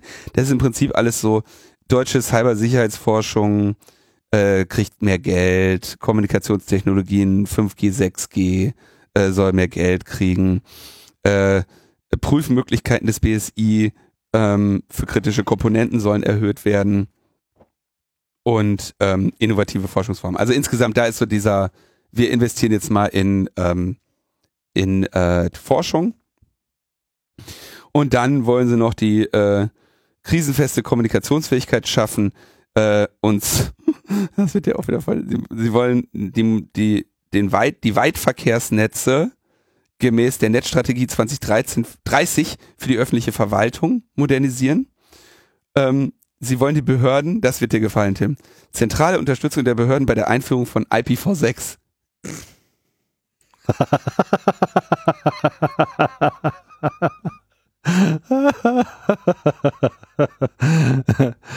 oh Mann, IPv6. Ich weiß noch, wann ich meinen ersten Vortrag über IPv6 auf dem Kongress gehalten habe. Das war oder nee, ich weiß es gerade nicht mehr. Lass mich kurz nachdenken. Das muss das 100. Ähm, das muss irgendwie 94? Was sein? Kann gut sein, ja. Naja, dann wollen sie, äh, da geht es an Einführung eines zentralen Videokonferenzsystems für die Bundesverwaltung, Modernisierung des Digitalfunknetzes für Behörden, Einrichtung einer Breitbandkommunikation im Digitalfunknetz. Ja, okay, da wollen sie ein bisschen Infrastrukturinvestitionen machen. Ähm, ja, jetzt fragt man sich mal, was, was wären denn so Forderungen gewesen, die wir sonst noch hatten, ne? Wie wäre es einfach mit Produkthaftung? War ja immer, also ich denke, vielleicht ein bisschen meine Perspektive, IT-Sicherheit wird ähm, tendiert dazu, kaputt reguliert zu werden weil den Leuten nichts Besseres einfällt, als mit irgendwelchen Checklisten daherzukommen. Ja, in irgendeinem Unternehmen, jetzt machen wir ein Audit, jetzt haben wir hier ISO 27001 Audit, wir müssen 85, 100 Kreuze machen. Und wenn da eins nicht ist, dann hast du ein Audit-Finding, da musst du das anders machen, weil du hier nicht den, weil du den falschen Schlüssel verwendest, also es, es führt, kein, führt hier keinen weiter. IT-Sicherheit muss leider nun mal dynamisch äh, gemacht werden. Und äh, so verstehe ich das eben auch im beruflich, ja, dass du, du kannst nicht sagen, ja, wir haben hier irgendwie so einen Standard und wenn du den jetzt erfüllst, dann bist du sicherer. Du musst dir überlegen, was macht dieses Unternehmen? Was will das erreichen? Welche Angriffsflächen sind dafür notwendig? Und wie gehe ich mit denen um? Und wie, was sind die Risiken für dieses Unternehmen? Kleiner Hint. Alle Dateien verschlüsselt ist für die meisten Unternehmen durchaus ein Risiko. So, äh, wie begegnen wir denen? Machen wir einen Plan, stellen wir uns darauf, stellen wir uns dafür auf, dass wir eben den, den Notfall nicht zum Desaster werden lassen. Das ist IT-Sicherheit. So. Und äh, das muss, das, kannst, das, das beste Ziel ist, sieh bitte zu, dass der Geschäftsbetrieb aufrechterhalten werden kann. Und dann kann man dafür natürlich Empfehlungen geben. Ja, und dann gibt es auch natürlich Best Practices und so weiter. Aber wenn du jetzt zum Beispiel einfach sagst, okay, pass auf, du hast ein IT-System jemandem verkauft für viel, viel Geld, du haftest dafür, wenn das Ding irgendwie äh, Schwachstellen hat, die diesem Unternehmen größeren Schaden zufügen. Du haftest dafür, wenn das nicht funktioniert. Ja, du haftest dafür, dass du Security by Design, Security by Default hast. Wenn das nicht, nicht sinnvollen Standards genügt, sinnvollen Best Practices, sinnvollen Stand der Technik oder eben klar einfach Schwachstellen hat, dann bist du schuld. So, und dann kannst du dafür haftbar gemacht werden. Meinst du, wie schnell sich in den IT-Buden auf einmal äh, Software Development Lifecycles etablieren und irgendwie Coding Practices und so weiter und, und auf einmal halt der ganze Bloat und Legacy aus dem ganzen Scheiß rauskommt, wenn die, wenn die für das Problem, was sie da schaffen, am Ende auch noch haften würden. Das würde ganz schnell gehen und zwar könntest du das der Dynamik des Marktes überlassen. Das geht ganz schnell.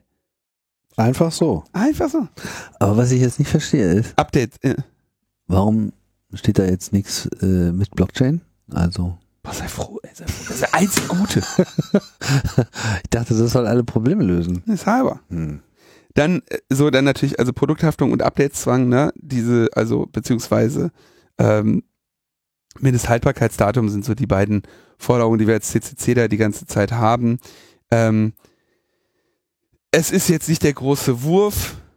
Ähm, das ist, man kann das jetzt auch nicht wirklich mit, mit einmalig Befugnissen und Geld vergießen. Risiken sehe ich natürlich bei irgendwie den, den potenziellen Ausstattungen von äh, BKA, CITES, äh, BFV, äh, deren, äh, wie, wie, wie, wie, wie, nennen die es immer? Befugnisse, ne?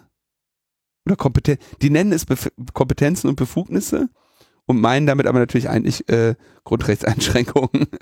Das, äh, da, da, da kann man noch mal schauen, was da kommt. Da werden wir also auch in diesem äh, in dieser Legislaturperiode nicht verschont bleiben. Dann äh, gab es jetzt in meiner Wahrnehmung einige Leute, die es mit diesem Server herunterfahren äh, interpretiert haben als Hackback. Das lese ich da noch nicht raus. Ich lese da nicht offensive Fähigkeiten für, äh, für, für diesen Fall. Nancy Faeser sagt auch immer, dass sie Hackback ablehnt. Ähm, das, was hier mit aktiver Cyberabwehr gemeint ist, verstehe ich als äh, DNS-Sperren, eventuell IP-Sperren. Es liest sich hier noch nach freiwillig und das mit diesem Server herunterfahren. Äh, ich bin mal gespannt, welcher Hacker so doof ist, einen Server in, in, in, in, einem, in einer Jurisdiktion zu betreiben, wo Nancy Faeser ultimativ die Macht hat, den Ausschalter zu drücken und ihre Angriffe so strukturieren, dass, dass tatsächlich durch das Ausschalten eines Servers alles vermasselt ist. So, boah, wir haben voll die geile Hacking-Kampagne, die war so, oh nein, jetzt haben die Server ausgemacht. Jetzt, äh, oh, jetzt können wir die Software nicht auf einem anderen deployen und einfach weitermachen. Haben ja. die ausgemacht, die Schweine, ey. Die Vorstellung, dass irgendwie Dinge nur noch auf einem Server passieren oder ein einziger Server äh, etwas aus dem Tritt bringen kann, die ist halt das war, alt. Das war, ja, das war übrigens auch zu diesem Thema, also Tagesschau kriegt man ja relativ viele Fragen, aber genau diesen Aspekt, das war dann auch das, was sie äh, in die Sendung genommen haben. Das sagte so, ich kann mir jetzt schwer vorstellen, dass es noch Angreifende gibt, die sich so ungeschickt äh, verhalten. Ich habe mal geguckt, was dieser Herr Markus Richter, äh, der Beauftragte der Bundesregierung für Informationstechnik, ähm, was den eigentlich so qualifiziert. Und ähm, naja, also er ist Jurist. Seine Tätigkeiten umfassen Personalwesen, Organisation, das Büro des Präsidenten sowie Grundsatzfragen der Integration und Migration. Äh, als er irgendwie sich beim BAMF äh, beschäftigt hat. Ja, und dann ist er irgendwann Abteilungsleiter für Infrastruktur und IT geworden. Ja, also das, das erklärt dann ein bisschen, warum hier so viel drin steht, wer alles mehr Geld kriegt und größere Organisationen. Ne? Das äh, kann das erklären. Ah, hier steht noch ein Grund. Er ist Mitglied in der CDU. Ich habe ja gesagt, das, das wäre, das hätte ich, Nancy Fasers erster Arbeitstag. Wer von euch hat denn ein Parteibuch? Zeigt mal was für eins. Geht mal. Naja, gut, also ich finde das jetzt nicht generell verwerflich. Nein, aber, äh, aber ich, ich, hätte jetzt, äh, weil du vorhin meintest, wir haben ja einen CIO so, Ja. und äh, dachte ich so, aha, okay, we- welche kompetente Person haben sie da reingemacht? Aber es ist halt auch wieder eine rein politische Figur. Also es ist sozusagen eine, eine politische Tätigkeit und man würde ja hier eher jemanden erwarten, also ich in meinem immer noch jugendlichen Leichtsinn, der erwartet, dass sich hier äh, vielleicht jemand wiederfinden würde, der in irgendeiner Form seit langer Zeit in diesen Security-Dingen äh, unterwegs ist. Aber das ist just me. So bin ich halt. Mit meinem Optimismus und all dem Kram. ich, kann, ich kann jetzt da auch nicht viel zu sagen. Ja, das ist, natürlich wäre es sinnvoll, äh, jemanden zu haben, der sich da auch technisch mit auseinandersetzt. Gleichzeitig ist es natürlich auch ein organisatorisches Problem. Insofern ist es nicht, wahrscheinlich nicht so verkehrt, wenn man da auch jemanden hat, der mit Organisationsstrukturen. Okay, das, Umgehen kann, äh, ne? okay, meinetwegen. Aber äh, Und es ist auch schon mal gut, dass es an sich die Stelle gibt, so, weil sonst hätte man gar keine. ja, und der kriegt ja jetzt bald einen CISO dazu. CISO, Chief Information Security Officer. CISO. CISO. Na gut. Ja, also insgesamt kein, kein großer Wurf mit, den, mit dem Ausbau der, ähm, der Mittel und Fähigkeiten für äh, Strafverfolgungsbehörden und Geheimdienste war zu rechnen. Ähm, man kann sicherlich auch sagen, dass beide nicht ähm, nennenswert äh, gut funktionieren, ja. Aber was ich hier, was hier die klaffende Lücke ist, eben, was gibt es heute für brennende Probleme in der IT-Sicherheit, die unmittelbaren Handlungsbedarf zeigen und was wird dagegen unternommen und da ist das Ding halt ziemlich blank. Okay, Gut. Dann machen wir mit einem anderen Thema weiter. wir hatten es damals schon äh, angekündigt, der, der Digi Digital Markets Act oder Digital Services Act, die sind jetzt in äh, Digital Markets Act in ähm, äh, Kraft getreten und wer, wer beschwert sich drüber? Sichere Messenger, Threema und Signal sind gegen Interoperabilität. Ja, klar. Äh, WhatsApp soll ja dazu gezwungen werden, Nachrichten von kleineren äh, Messengern empfangen zu können. Das war die Idee. Wir haben damals auch hier mit dem äh, Patrick Breyer. Patrick Breyer darüber gesprochen und von Edri Jan Penfrat darüber gesprochen. Heißes Thema, ja, also der Grundgedanke ist, WhatsApp hat so eine große Marktmacht, dass es eigentlich kein anderer Messenger überhaupt mehr konkurrieren kann, aufgrund des Netzwerkeffektes. Deswegen soll WhatsApp gezwungen werden, ähm, eine, und eine einheitliche Schnittstelle zur Anbindung anderer Messenger äh, anzubieten, so dass es denen erleichtert wird, in den Markt einzutreten. Das ist sicherlich eine sehr ehrenvolle Idee, äh, weil die großen Anbieter ja eben auch durch ihre Marktmacht die, diese weiter ausbauen. Ähm, aber wenn du jetzt unterschiedliche Verschlüsselungsmechanismen hast zwischen beispielsweise Threema und ähm, WhatsApp, WhatsApp benutzt die gleiche Verschlüsselung wie Signal oder eine ähnliche, dann musst du ja jetzt irgendwie etwas schaffen, dass ein Signal-Nutzer äh, oder ein Threema-Nutzer mit einem WhatsApp-Nutzer äh, sinnvoll kommunizieren kann mit der gleichen Sicherheit. Und ich habe ja hier öfter gesagt, das geht denn nicht. Und dann kamen Leute haben gesagt, mit Matrix wird das alles gelöst, da gibt's im Fediverse äh, irgendwelche ganz eleganten Lösungen, die habe ich auch bei mir selber gehostet in der Version 03. Das mag alles sein. Das, nein, das ist ja, also das mag ja sein. Aber die Frage ist, skaliert das? Und äh, ja, Threema hat äh, sofort gesagt, Sicherheitsbedenken. an dieser Stelle, bei anderen Messengern fallen dann auf einmal Metadaten an, die bei uns nicht anfallen. Durchgängige Ende-zu-Ende-Verschlüsselung ist nicht möglich. Die sind einfach inkompatibel, weil die Nachrichten eben beim Übergang zu einem anderen Messenger entschlüsselt werden müssen. Und ähm, da äh, liegen halt auch die Identitäten an andere Messenger. Also sagen die jetzt quasi, und das sind ja eigentlich die, die genau die, die sie damit stärken wollten. Threema und Signal sind die ersten, die hier einfallen. Sagen, äh, äh, brauchen wir nicht. Und Telegram wird wahrscheinlich sagen, wie verschlüsselt? Haben wir nicht. Alles. Äh, das ist, äh, ist dann doch so verlaufen, äh, wie wir es. Äh, Man wundert sich, warum die sich jetzt erst melden. Ja, ich meine, ja, das ist, nicht, das ist auch die Frage, ja. Ja, hören die unsere Sendung nicht, oder was? Also, da schicken wir mal eine Beschwerde hin. Aber, eine frühe Nachricht. Aber das, das ist halt, ich meine, wir haben ja vor allem aus einer, wir hatten ja die Diskussion mit Patrick und Patrick Breyer und er hat es halt aus einer gut gemeinten politischen Perspektive heraus argumentiert und so verstehe ich ja auch diese ganzen Ansatz. So, das ist ja irgendwie gut gemeint, so. Und wir haben ja aus einer technischen Perspektive heraus äh, argumentiert, ja. die auch nicht unbedingt immer die, die volle Wahrheit in sich äh, trägt. Nur in dem Moment, wo man halt wirklich über Verschlüsselung und Interoperabilitäten, also sprich äh, Internetkommunikation äh, reden, sind diese technischen Realitäten natürlich nicht ganz unerheblich. Und äh, klar, man kann technische Realitäten auch anpassen, aber das bedeutet in dem Fall eben, dass Systeme ihre Sicherheit aufgeben müssen, weil sie ihre Kiffige quasi öffnen müssen.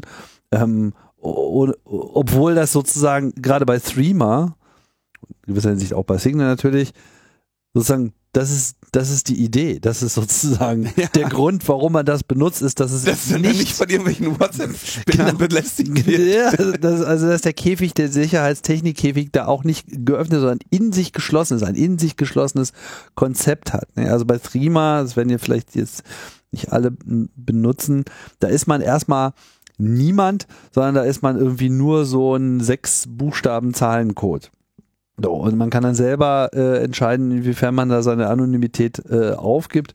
Und ähm, auch wenn das, sagen wir mal, so für das ähm, Aufsetzen äh, dann doch auch seine Nachteile hat, ganz klar. Ne? Umso mehr du verschlüsselst, umso schwieriger machst du es natürlich auch erstmal am Anfang hat das eben auch zahlreiche Vorteile. Wenn, ich mir anschaue, in wie viel Single-Gruppen ich jetzt irgendwie aufgenommen werde, ja, und meine Telefonnummer sozusagen ungefragt in die Welt äh, gespuckt wird, da habe ich dann auch schon so ein bisschen meine äh, Bedenken. Aber mhm. wenn sozusagen jetzt auch noch der kleinste gemeinsame Nenner aller Messenger untereinander äh, der Standard werden soll, dann, dann wird alles noch viel schlimmer.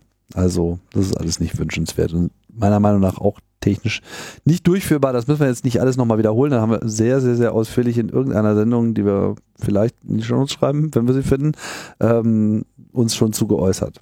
Ja, wie gesagt, die mit Jan Penfrat, da haben wir es, glaube ich, auf jeden Fall diskutiert. Ich glaube, wir hatten noch, noch eine Sendung, wo wir das unter das davor, uns ne? diskutiert haben. Ja, ja. Unter uns. Ja, unter uns. Unter uns gleich, gleich gemeinten. Ja. So, dann haben wir, äh, äh, also ja, da haben wir wieder recht gehabt. So, dann. Äh, das ist ja das Wichtigste überhaupt. Office-Makros werden jetzt doch nicht deaktiviert. Also wir haben es ja hier gefeiert, dass Microsoft gesagt hat, okay, wenn, wenn eine Datei aus dem Internet heruntergeladen wurde, dann deaktivieren wir automatisch die Makros. Und jetzt hat Microsoft gesagt, ja, nee, machen wir doch nicht. Und ich, ich meine, ehrlich, wenn, wenn du eine Datei aus dem Internet runterlädst mit Makros und die ausführst und das in irgendeiner Form kritisch für deine Geschäftsprozesse ist, dann solltest du dich darauf vorbereiten, bald nicht mehr tätig zu sein. So, und es ist, es muss abgeschaltet sein. Und jetzt hat Microsoft hat gesagt, sie, sie rollen das wieder zurück. Also mit dem nächsten Update ist es wieder an.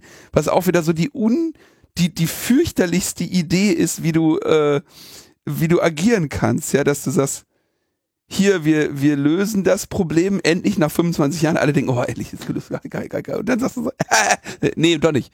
Also es ist katastrophal. Entsprechend haben wir auch eine Anleitung verlinkt, wie man dieses Feature wieder aktiviert. Ich rate allen dazu, allen Unternehmen, allen Privatpersonen, allen unter der Sonne, Makros, ganz grundsätzlich zu deaktivieren, nicht zu nutzen.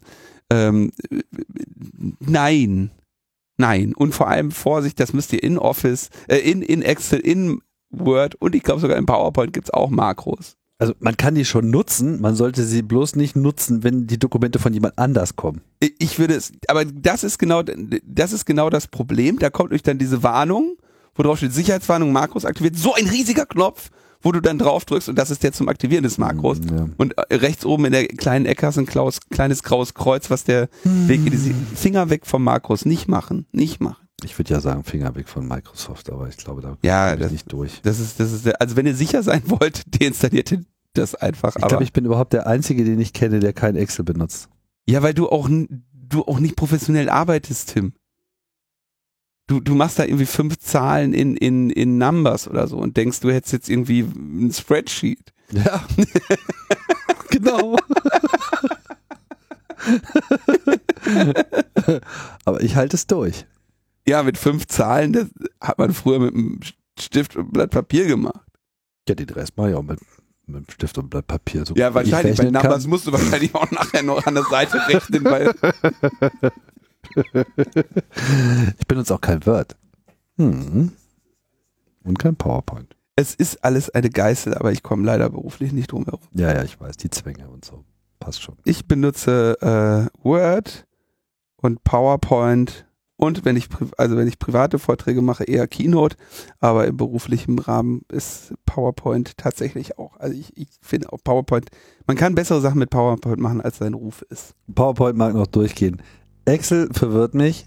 Äh, Word beleidigt mich.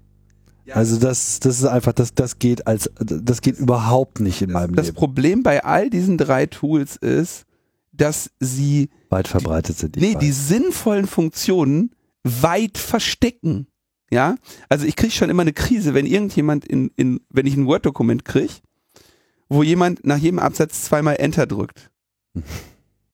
Das macht man nicht. Man geht in die Formatvorlage Ja. und sagt sechs Punkte Abstand unter dem Paragraph. Mhm. Ja, aber, aber die Enter-Taste ist halt näher dran. Und dann fangen die Leute an und machen irgendwie die Überschrift, jede Überschrift fett und dann fällt ihnen irgendwie ein, ah, jetzt will ich die auch noch kursiv haben, dann müssen, nein, man ändert die Formatvorlage.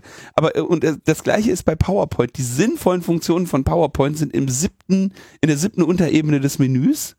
Und deswegen sieht auch alles scheiße aus, was die Leute, okay, lassen wir das jetzt, also, Also löschen. Microsoft Word 3.0 war geil. Das fand ich richtig, richtig geil. War das das wohl so ein Füller? Nee, das war Word 6, ne? Wo so ein, ich glaube, Nee, ich rede von, als es noch kein GUI gab. In Oh. den 80er Jahren. Microsoft war so mit Okay. auf Textbildschirm ich glaube, ich so habe mit weiter. 6.0 angefangen. Das war wirklich richtig gut, aber irgendwie seitdem dieses Windows dazu gekommen ist, war das alles überhaupt nicht mehr zu ertragen. also da habe ich komplett Abstand genommen davon. Das ist, glaube ich, der, das ist sowieso das Problem es war eine IBM kurze, kurze, äh, heftige Liebelei, die wir äh, miteinander hatten, aber es war dann auch schnell vorbei. Und Win WinWord 1.0 hat äh, alles beendet. Und danach wollte ich von Microsoft nie wieder, nie wieder hören. Und es ist so. Ich weiß, ich benutze, ah, ich habe Skype benutzt, ich gebe es zu, aber die sind ja auch gekauft worden. Und äh, Uff, für- schulische Dinge ist jetzt ab und zu sogar erforderlich, dieses Teams zu starten. Boah. Ja, ja. Aber, äh, naja, egal. Äh, hast schon recht. Ich äh, ne, nehme mir da etwas heraus, was, was äh, sich eigentlich keiner herausnehmen kann. Teams kann man, also äh, lass mir äh, jetzt nicht, nicht. Also Office deaktivieren und fertig. Äh, dann haben wir äh, jetzt gibt's einen Brief von EU-Abgeordneten, die sich an die gute Margarete Vestager äh, wenden. Vestager. Vestager? Mhm, Oh, Bestimmt, oder? Ist das französisch oder belgisch? Keine Ahnung. Egal. Wir wissen alle, was gemeint ist. Vesta. Ich guck gerade hier in der Wikipedia. Margarete Vestager. Vestager. Okay. Vestager. Ich weiß nicht, was Doppelpunkt mit so einem komischen I im Karree drunter. Hm. Äh, es, es, es zeigt, wie, wie, wie viel wir Sachen einfach nur im Internet lesen. ne? Wenn mal einmal, die ist doch wahrscheinlich alle, alle drei Tage im Fernsehen. Da wird doch irgendwann mal jemand den Namen gesagt haben. Äh, ja, aber vielleicht nicht richtig. Okay. Sie hat angekündigt, sie möchte äh, große Online-Dienste wie YouTube und Netflix für ihren Datentransfer extra zur Kasse bitten, damit die Provider davon profitieren können. So. Telekom und Telefonica sollen dann eben an den Profiten der IT-Branche mitnaschen, schreibt Thomas Rude bei Netzpolitik.org und fordern einen fairen Anteil ein. Äh, scharfe Kritik, ich glaube, Thomas hatte mit uns ja auch schon darüber gesprochen. Jetzt haben also 54 Abgeordnete mit äh, so also aus dem liberalen Bereich linksgrün ähm, gefordert, dass darüber überhaupt mal diskutiert wird. Ja, ähm, also Patrick Breyer, Cornelia Ernst, Alexandra Gese, Helmut Scholz, Birgit Sippel und Timo Wölken unter anderem, insgesamt 54, äh, wo man also sagt, hier, bevor ihr jetzt die Netzneutralität aufhebt, ähm, wäre es ganz schön, äh, wenn man äh, ne, sich damit mal wirklich auseinandersetzt, ja, und äh, möchten eben, dass hier eine Konsultation äh, stattfindet und dass diese äh, möglichst breit mit der Zivilgesellschaft, mit Tech-Expertinnen und Regulierungsbehörden stattfindet. Ähm, und das ist sicherlich sehr, also es ist hier wieder, scheint wieder so, äh, ich sag mal, hier leuchtet die Breyer-Leuchte. Ne? Der hat uns jahrelang vor der Chatkontrolle gewarnt und man dachte immer, komm, ey, such dir mal ein Hobby oder so, ja, weil das so, so, so unvorstellbar komisch und irre war, vor, vor was der da die ganze Zeit gewarnt hat, dass man dachte, damit kommen die doch nie durch. Und jetzt sagt er, ja, die wollen mehr oder weniger jetzt auf der anderen Seite des Internets äh, plötzlich Netzneutralität killen. Netzneutralität killen. Und äh, da muss man vorsichtig sein. So, hoffen wir, dass wir da, also, und Thomas hat uns ja auch schon gewarnt, also da müssen wir mal gucken, da müssen wir die Augen drauf halten. Dann ist vor einem Jahr die Verfassungsschutznovelle in Kraft getreten. Ähm, die hatten wir hier natürlich auch behandelt. Das war die, wo äh, auf einmal alle 17 Geheimdienste, Inlandsgeheimdienste der Bundesrepublik Deutschland Staatstrojaner benutzen dürfen, ohne Richtervorbehalt und wie sie wollen. Und da gibt es jetzt eine äh, Verfassungsbeschwerde von der Gesellschaft für Freiheitsrechte, ähm, die also argumentiert, da hier kein Richtervorbehalt, da es Geheimdienste sind und so, sind schwere Grundrechtseingriffe vorprogrammiert. Wir wenden uns dagegen.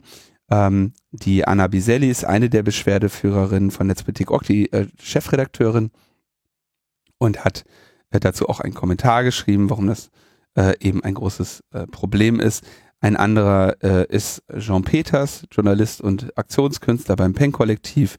Und äh, die haben sich jetzt also dieser, die haben jetzt diese Verfassungsbeschwerde eingereicht und es, ich glaube, es war in der Anhörung zu dem Gesetz, hatte André Meister so ein bisschen protokolliert, dass der Jurist Becker sagte, ja, es wäre eigentlich gut, wenn ihr das mal beschließt, weil dann kann man es endlich mal vom Bundesverfassungsgericht klären. Aber besser, noch besser wäre natürlich, wenn ihr das sein lässt. Die äh, Anwältin Seda Bashar Yildiz, die äh, vom NSU 2.0 da be bedroht wurde, ist auch unter der Beschwerdeführerin. Ja, äh, das, wir wissen, das dauert jetzt wieder jahrelang, aber ist gut, dass es gemacht. Ja, sinnvoll. So, dann hätten wir noch eine, ich sag mal eher so ein kurzes Thema, ne? Also es soll, auch das ist natürlich jetzt irgendwie schwierig, die EU möchte, dass man nicht, möchte die Möglichkeiten einschränken, anonym an Kryptogeld zu kommen. Und ich kann den, die Bestrebung verstehen, ähm, vor allem wenn da so viel Kriminalität mitherrscht und vor allem auch so viel äh, ja, Geld, Steuerhinterziehung nahe liegt, ja, äh, dass, dass sie also möchten, dass eigentlich niemand mehr ähm, oder dass alles, was öffentlich irgendwie an Exchanges ist, registriert ist und dass die Exchanges, die mit anonymen Wallets äh, arbeiten, irgendwie gebrandmarkt werden. Ähm, Patrick Breyer positioniert sich dagegen, weil damit eben die anonymen Zahlungen für Individuen ähm, eingeschränkt werden sollen und das ist, ne, darum geht es. Ich persönlich habe mir da noch nicht die finale äh, Meinung zu geschaffen, weil ich eigentlich schon den Eindruck habe, dass ähm, ja, ich mit, mit, mit meinen Möglichkeiten, Bargeld auszugeben, ausreichend anonym bin. Vielleicht hat er hier die bessere ähm, Weitsicht, was äh, die Bedeutung von Zahlungsverkehr im Internet in Zukunft noch bedeuten wird. Vielleicht denkt er auch daran, dass es äh, hier irgendwann alles Web 3 ist und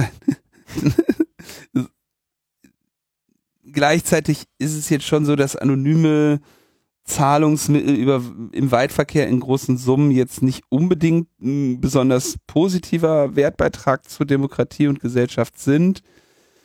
Mm, ich würde mich mit dem Thema nochmal in, in Ruhe befassen, beziehungsweise es wird jetzt auch nochmal weiter diskutiert werden. Also äh, äh, es ist immer schlecht, wenn Anonymität verboten wird. Ja, gleichzeitig ist es ist, ist die Idee von Bitcoin, dass du dein Wallet selber hast und selber machst und das können die gar nicht verbieten. Ich mache mir jetzt ein Bitcoin Wallet, Tim. Und ich werde niemandem sagen, dass es meins ist und das können die jetzt auch nicht Weißt du? Naja, also hier geht es ja sozusagen darum, also wen das betreffen würde. Ne? Es würde äh, diese ganzen Börsen mhm. betreffen. Weil klar kann man theoretisch in der Kryptogeldwelt äh, alles unabhängig davon machen, aber das allermeiste läuft über diese Plattform. Und das auch aus gutem Grund, weil einfach kaum jemand bereit ist, äh, permanent zum Beispiel die ganze Blockchain vorzuhalten, äh, etc.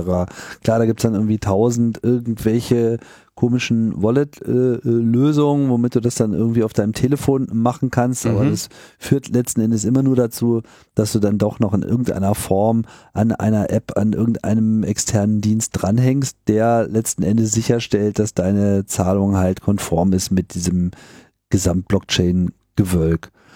Und das hier ist ja sozusagen die Mini-Version von, also die Alternative gewesen, lass uns den Scheiß irgendwie mal komplett äh, verbieten, weil der nervt uns eigentlich nur noch.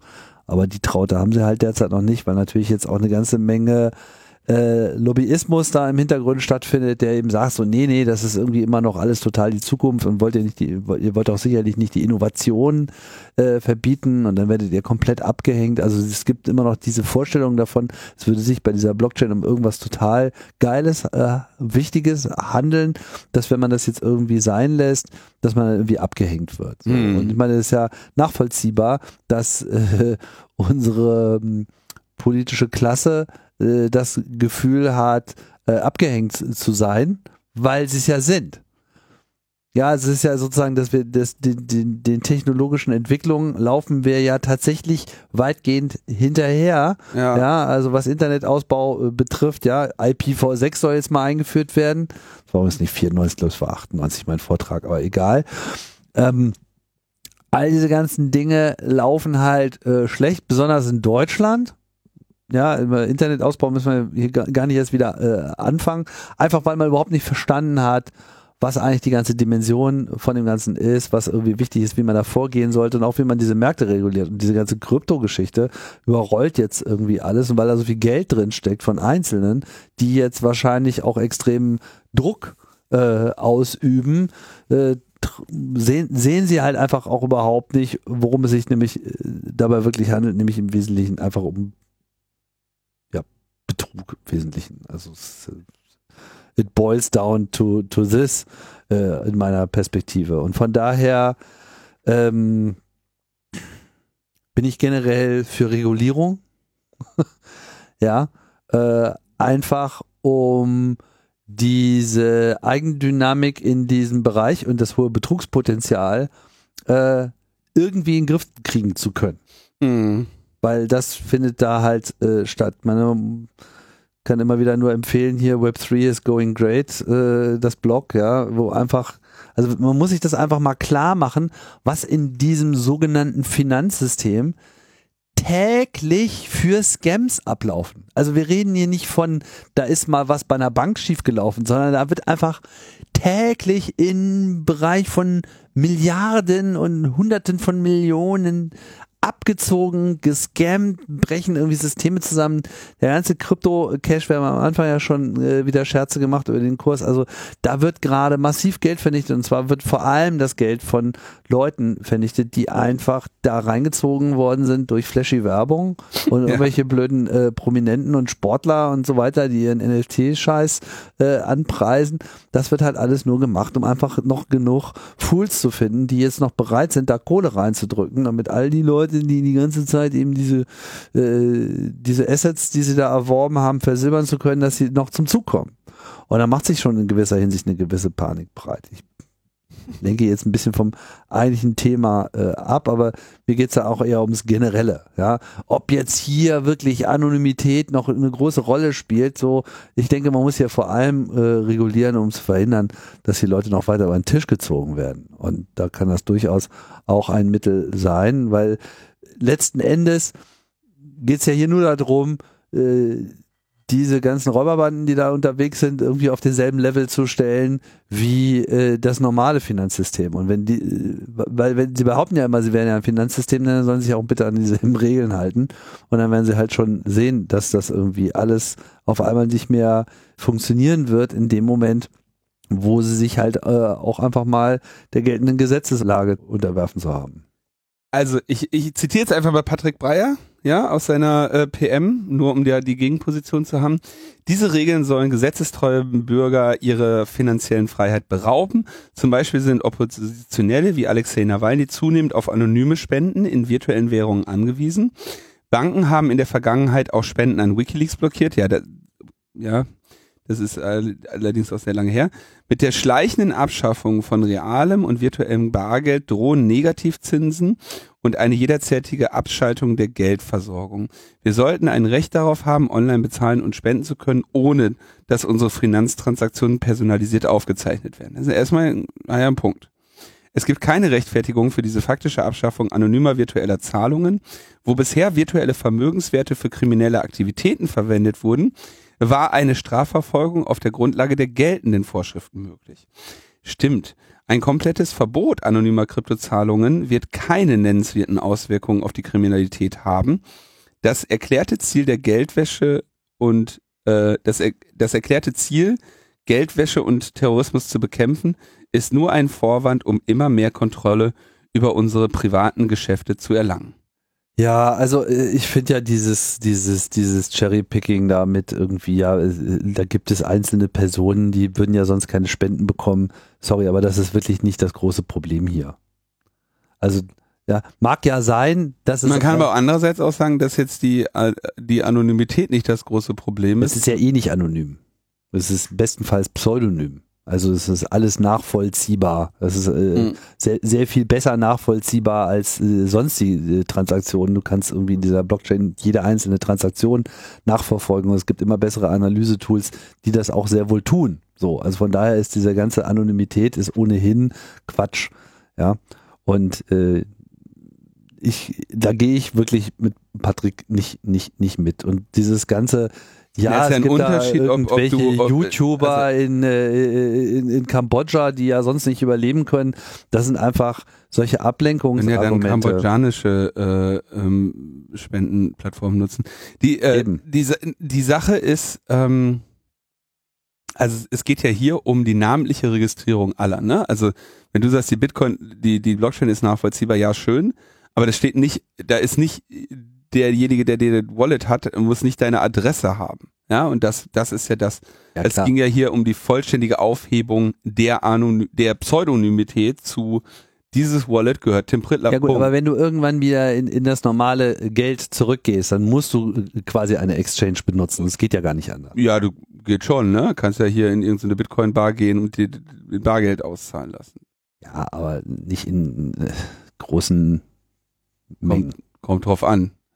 Ähm, du hast recht, und aber und genau da wollen sie ja hin, ne? Dass das eben ähm, und das kann potenziell, wenn man die ganze Scammerei weglässt, natürlich, wenn man das jetzt weltweit machen würde, würde das potenziell den Ransomware-Gangs halt echt ein Problem machen, weil die, also ich meine, die müssen ohnehin schon irgendwie sich sehr bemühen mit ihrer Geldwäsche, mhm.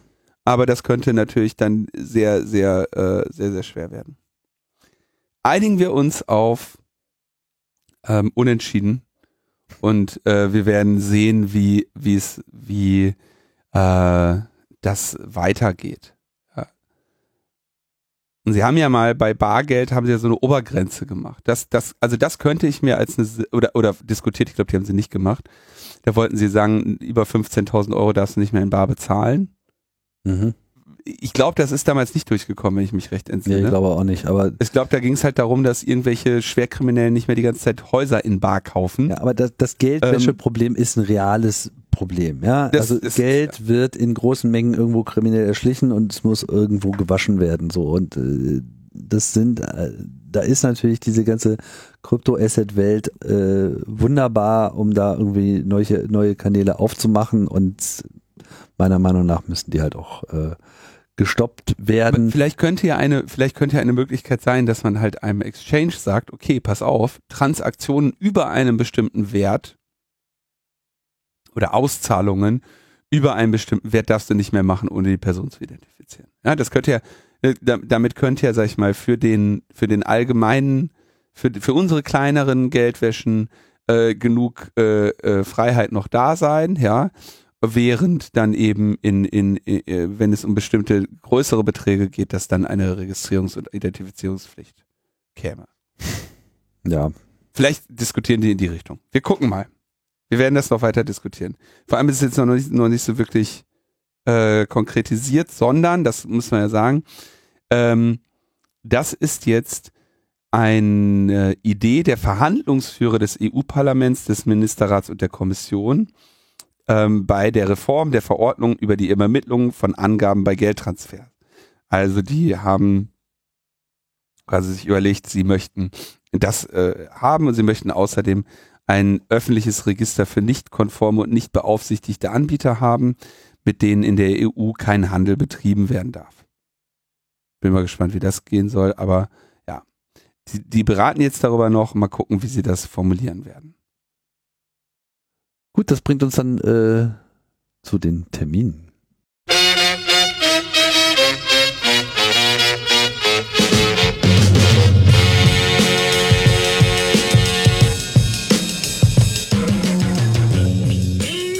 Am 27.08. findet der Tag des offenen Hackerspaces statt. Bisher haben sich da 50 Hackerspaces schon, schon angeschlossen. In äh, Deutschland, Schweiz, Österreich.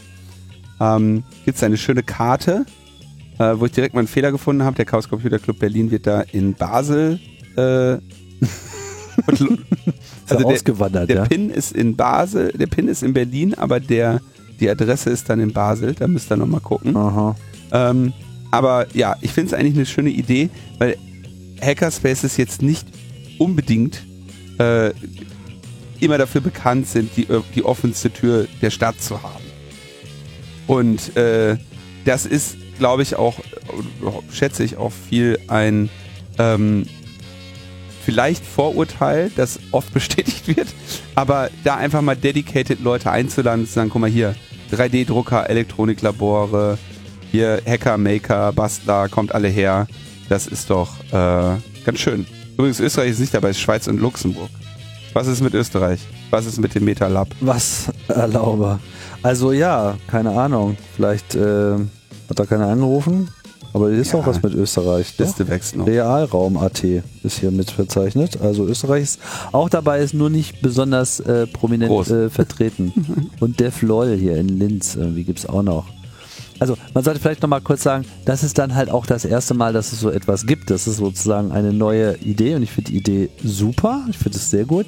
Und äh, ich bin gespannt, was dort in den Hackerspaces dann so gezeigt und angeboten wird. Auf jeden Fall. Hier, gibt es eine Editierfunktion für diese Karte. Nee.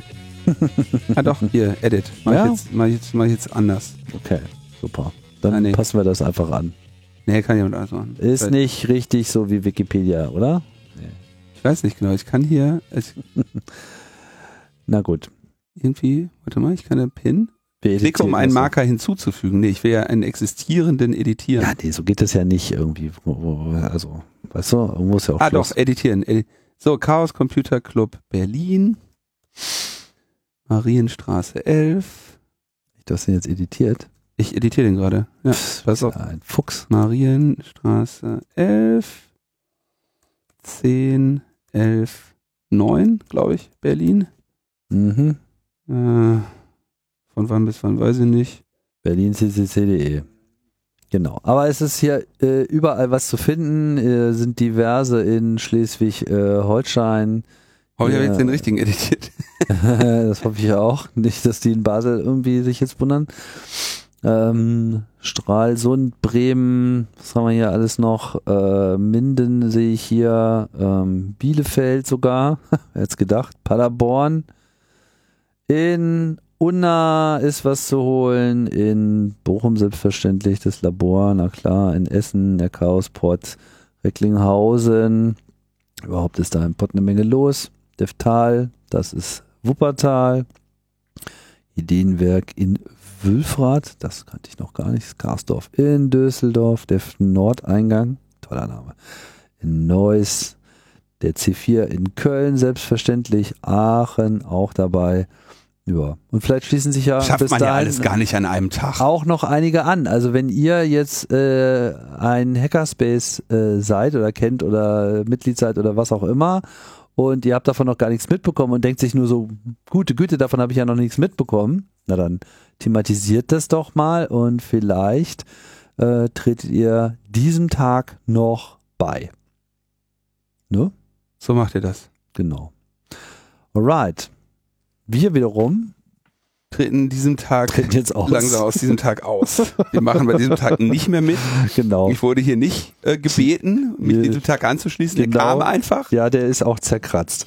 Der ist jetzt auch, äh, also der hat, äh, Der ist gebraucht. der hat jetzt ausgedient. Das ist ein Gebrauchtag. Leute, wir verabschieden uns von euch und freuen uns, dass ihr uns hört und das äh, hoffen und hoffen, dass äh, ihr uns auch nächstes Mal hört, wenn wir wieder sagen, Guten Morgen, Linus. Ciao, Tim. You're breaking the protocol. Nee, ich sag, es heißt immer ciao, ciao. Meinetwegen auch das. Bis bald. Ciao, ciao.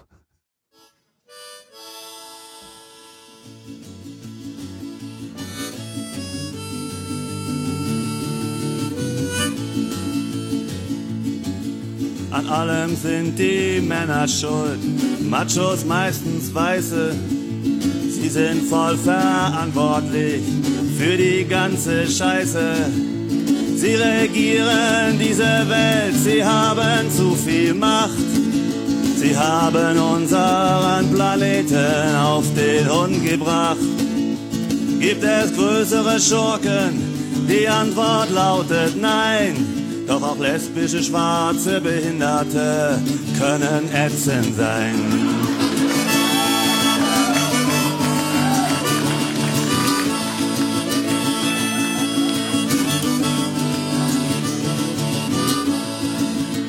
Strafeine bei Obi, sie fuhr in ihrem Rollstuhl, drängelt sich an der Kasse vor und zahlt dann auch noch voll cool.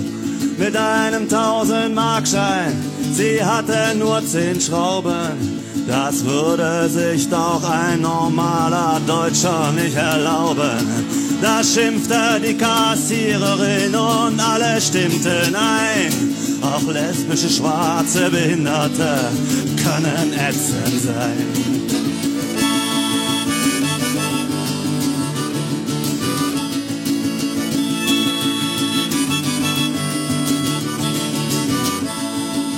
Und draußen auf dem Parkplatz, da fuhr sie mich fast um. Sie sagte nicht Entschuldigung, sie brüllte, bist du dumm.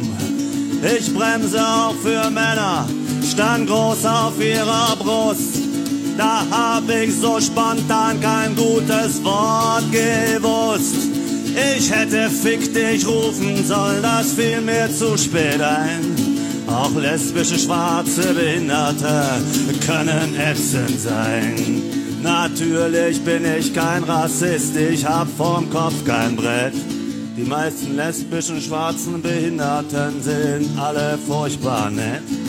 Man sieht sie viel zu selten in keiner Fernsehshow.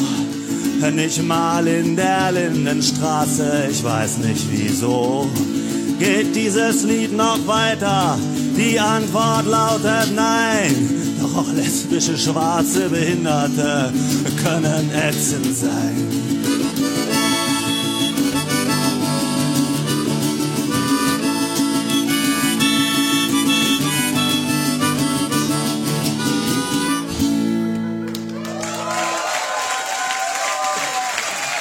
Dankeschön.